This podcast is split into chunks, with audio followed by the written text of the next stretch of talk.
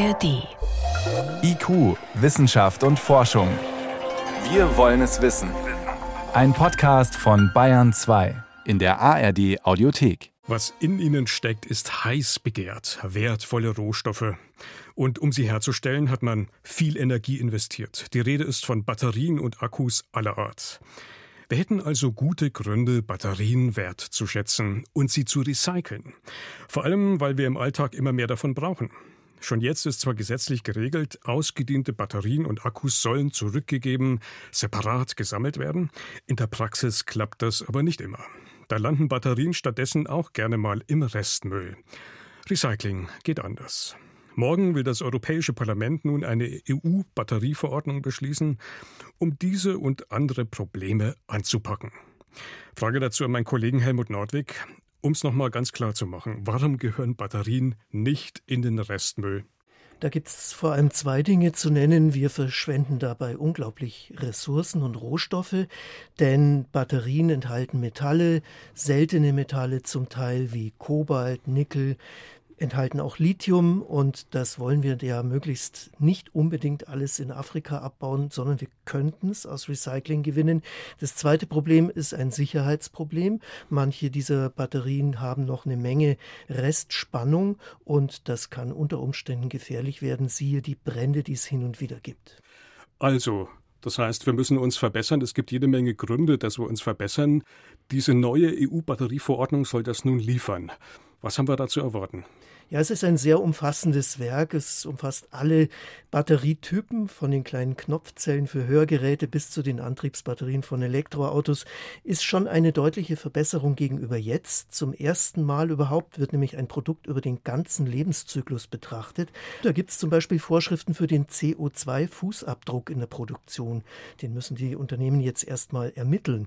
Aber es gibt auch Anforderungen, wie lange Batterien halten sollen, dass sie austauschbar werden müssen. Batterien sollen auch einen Pass bekommen, in Form eines QR-Codes zum Beispiel, damit die Recycler wissen, womit sie es überhaupt zu tun haben. Und dann werden auch noch Recyclingquoten für die Inhaltsstoffe vorgeschrieben. Das heißt, es ist ein ganzes Bündel von Maßnahmen. Der Fokus scheint am Ende aber doch beim Stichwort Recycling zu liegen. Was soll sich da ändern? Zwei Punkte. Erstmal das Sammeln der Batterien. Da liegt einiges im Argen. Bei den Gerätebatterien, das sind also die, die wir im Wecker zum Beispiel haben, da sind es in Deutschland im Moment 48 Prozent, soll steigen auf 73 Prozent.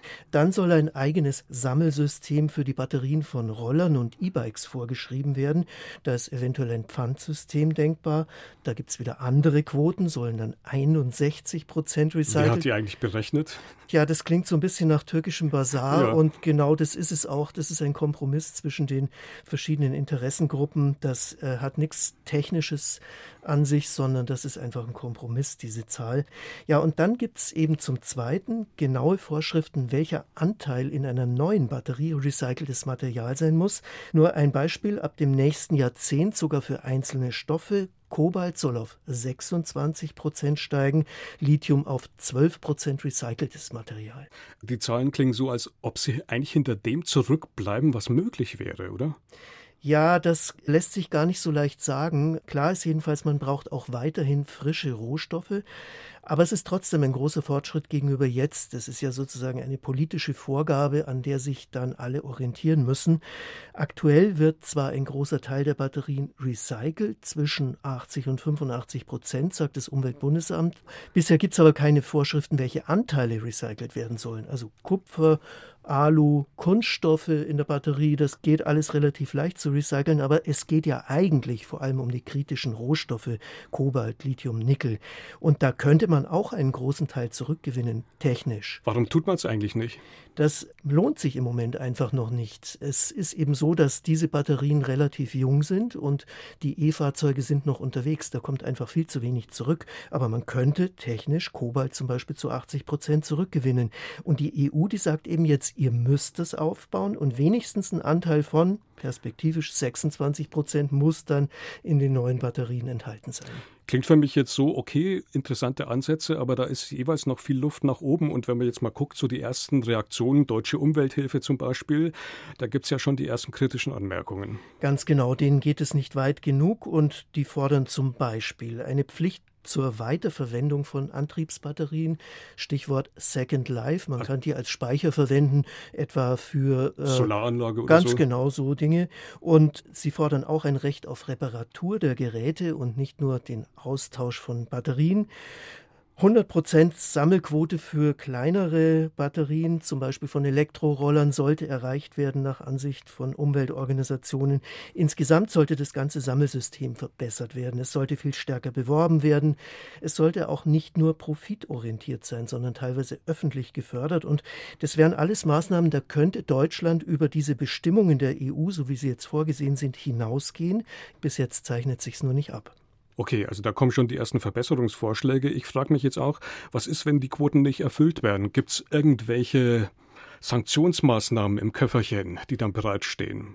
die gibt es bis jetzt noch nicht. Und das ist so ein kritischer Punkt. Da ist eben noch viel, viel offen. Da gibt es Details zu regeln, die einfach erst noch ausgearbeitet werden müssen. Da könnten Sanktionen dazugehören, aber sicher ist das noch nicht. Wie ist denn jetzt dein Fazit, Helmut? Morgen soll das also voraussichtlich beschlossen werden. Und dann?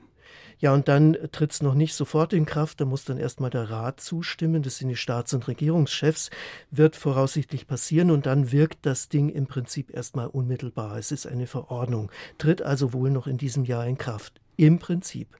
Denn die ganzen konkreten Bestimmungen, die müssen erst ausgearbeitet werden und es passiert erst in der zweiten Hälfte dieses Jahrzehnts, teilweise erst in den 2030er also Jahren. Da wird noch eine Menge Zeit vergehen. Richtig, da ist die Kommission gefragt, da muss nämlich wirklich abgestimmt werden mit allen Mitgliedstaaten und allen Akteuren.